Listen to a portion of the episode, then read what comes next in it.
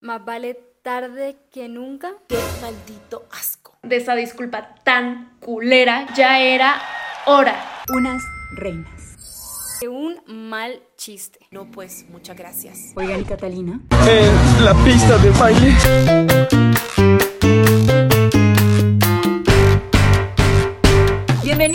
A una nueva emisión de La Caldera, el noticiero feminista de la revista Volcánicas, creada para expresar nuestra indignación y compartir algunas iniciativas que están tumbando el patriarcado una noticia a la vez. Ahora también en Spotify y Patreon. Y en la semana en la que la temperatura del planeta superó por primera vez, por vez consecutiva, los 1.5 grados respecto a la era preindustrial, la policía de Brasil por fin acusó a Bolsonaro y a generales retirados de golpismo y la colombiana Diana Trujillo se convirtió en directora de vuelo de la NASA. Oigan, ¿y Catalina? En la pista de baile. Estas fueron las noticias.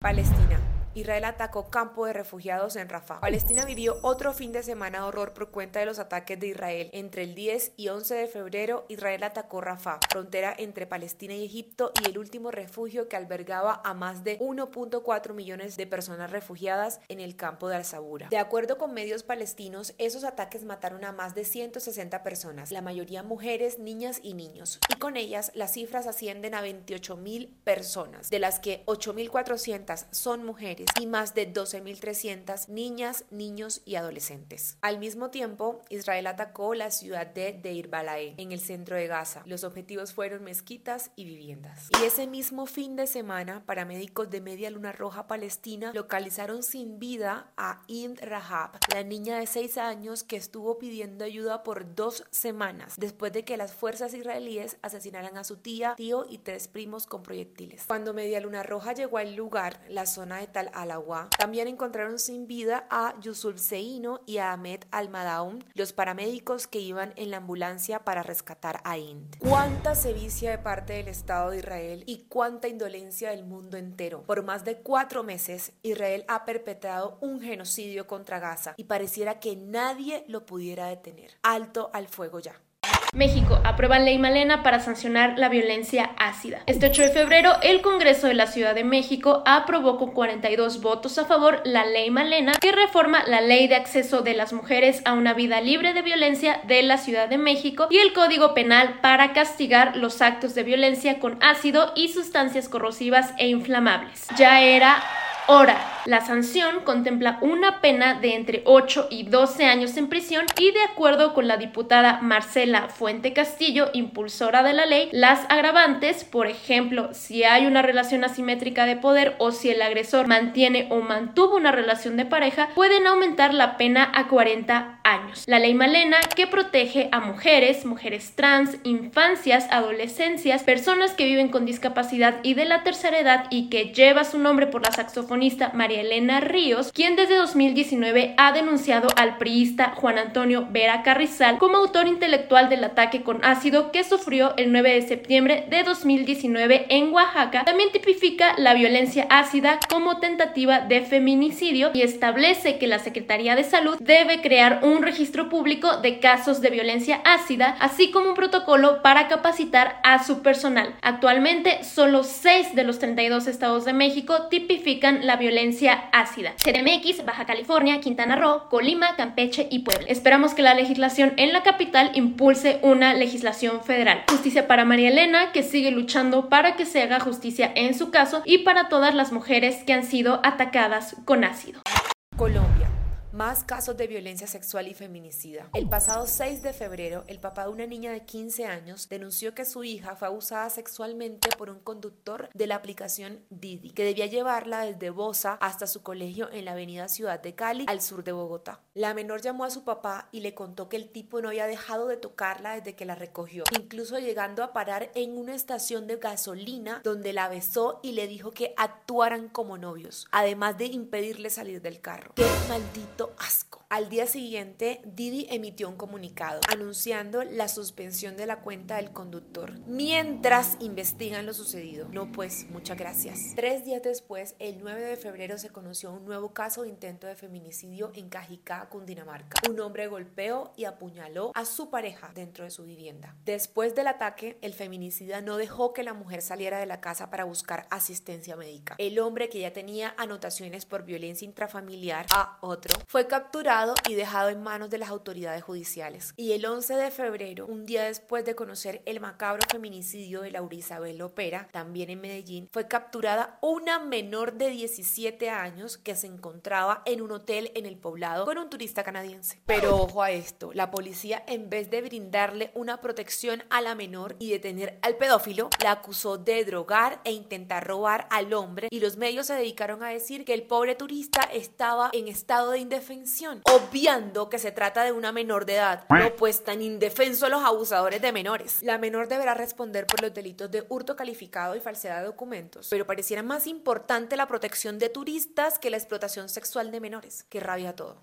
México, el asesinato de la activista y buscadora Angelita Almeras León que se podía haber evitado. El pasado 8 de febrero fue asesinada Angelita Almeras León, madre de dos hijos y presidenta del colectivo Unión y Fuerza por Nuestros Desaparecidos Tecate, Baja California, quien desde el 2018 buscaba a su hermano José Juan Vázquez León. El ataque con arma de fuego fue cometido en el Salón de Belleza de Angelita en la colonia Loma Alta, Tecate, Baja California. Organizaciones y grupos dedicados a la de personas señalaron que desde hace varias semanas Angelita fue víctima de amenazas, que presentó tres denuncias y solicitó el mecanismo de protección para personas defensoras de derechos humanos, pero las autoridades se lo negaron por falta de pruebas, de no creerse. Y esta no fue la única omisión que cometieron las autoridades. En más de una ocasión, Angelita denunció que las fiscalías no contaban con el personal suficiente para atender los casos de desaparición que en Tecate rebasan las 17.000 carpetas de investigación. Aunque en su conferencia matutina del 9 de febrero, el presidente Andrés Manuel López Obrador aseguró que ya tenían identificado al responsable, al día de hoy no tenemos detalles al respecto. Y además dijo que al parecer el crimen no está vinculado a la labor de Angelita como buscadora y defensora de los derechos humanos. Ah, ok.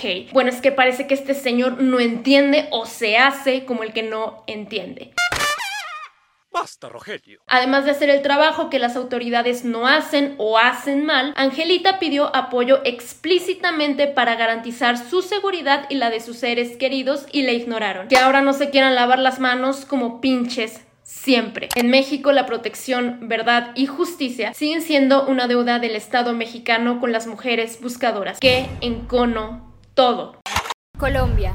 Colegio Helvecia pide perdón a estudiante víctima de bullying. El 7 de febrero, el Colegio Suizo Helvecia de Bogotá le envió una carta a un estudiante víctima de bullying pidiéndole perdón y reconociendo que la institución no había tomado las medidas necesarias para su protección. La disculpa llegó siete meses tarde luego de que la Corte Constitucional reconociera el 10 de julio de 2023 que un niño fue acosado en el colegio y que éste se quedó de brazos cruzados mientras los hechos ocurrían. Más vale tarde que nunca.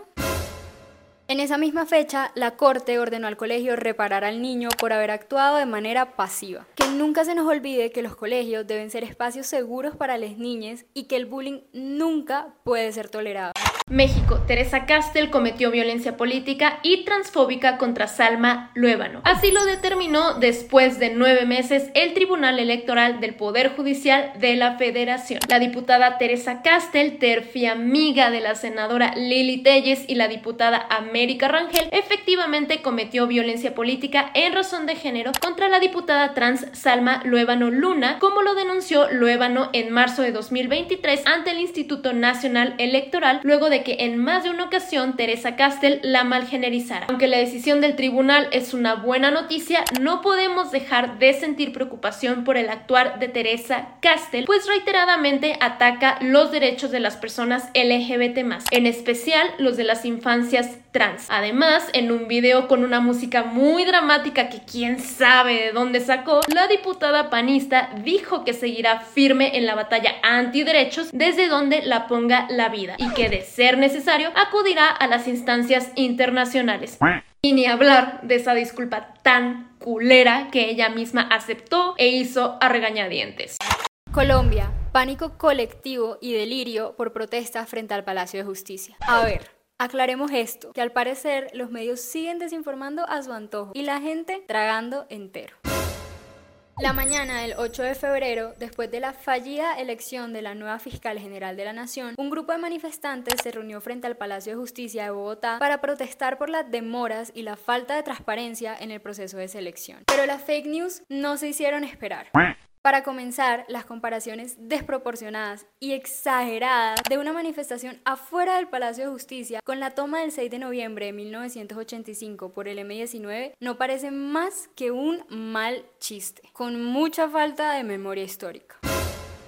La nueva ¿Qué, mami, disculpe? Las acusaciones de una multitud de personas que quisieron entrar a la fuerza a la Corte Suprema de Justicia tampoco son ciertas. José Cuesta, un exguerrillero del M-19 y actualmente concejal de Bogotá, acusado de ser una de las personas incitando a una nueva toma del Palacio de Justicia, estaba en el Consejo de Bogotá mientras esto pasaba. De hecho, fueron los mismos manifestantes los que hicieron un llamado a la no violencia cuando un grupo de no más de 10 personas quiso tumbar la cerca. Y una supuesta agresión al magistrado Aurelio Rodríguez que había intentado salir caminando y que fue golpeado por manifestantes, también fue desmentida, menos por los periodistas que instauraron el relato. Miren, ya no estamos para este nivel de fake news, ya basta de estupideces. Ya basta de estupideces.